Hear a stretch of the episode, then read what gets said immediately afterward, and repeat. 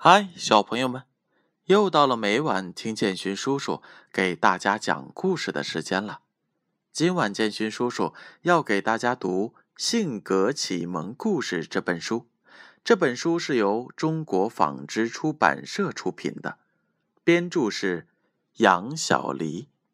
今晚建勋叔叔要给小朋友们带来的故事，名字叫做《小面包师》。有个叫小贝的男孩，他的叔叔是一个很有名的面包师，能做出世界上最美味的面包。小贝也很喜欢烤面包，于是他跟着叔叔在面包房里烤面包。一天。他把烤好的面包拿给叔叔，让叔叔做评价。叔叔尝了一口面包，说：“放的料太重了。”小贝沮丧的低下了头。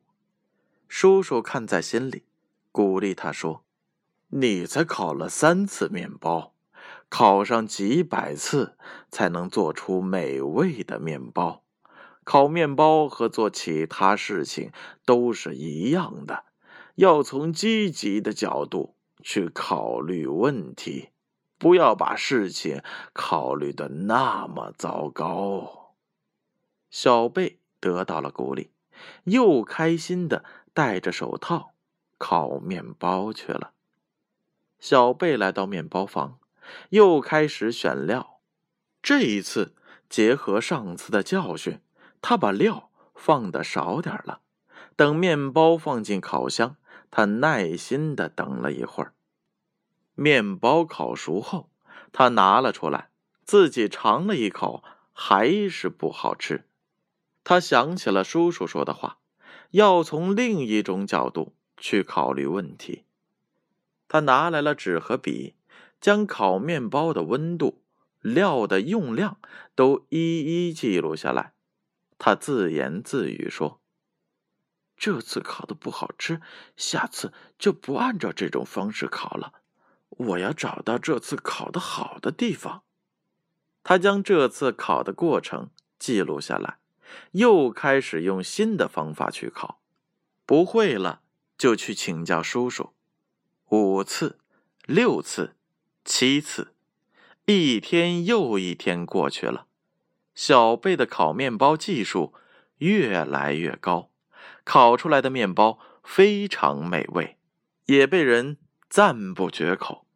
最后，小贝和叔叔一样，成了一个有名的面包师。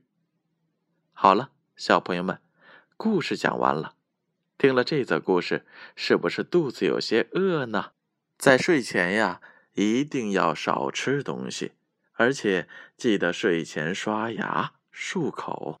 好了，小朋友们，故事讲完了。接下来的时间是建勋叔叔公布上一回故事问题答案的时候。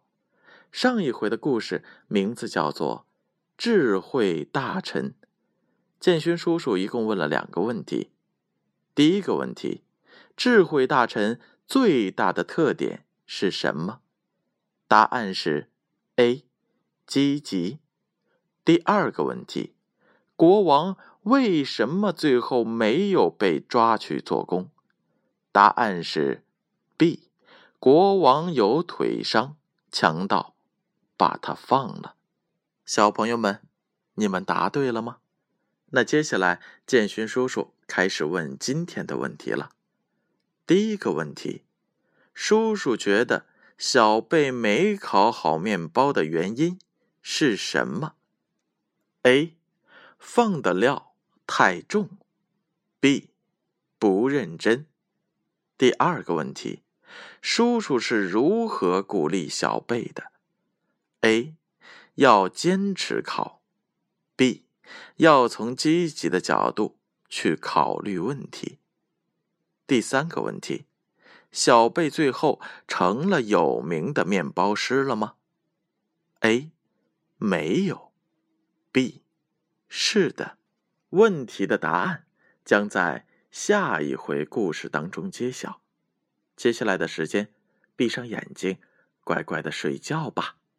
让我们明晚再见。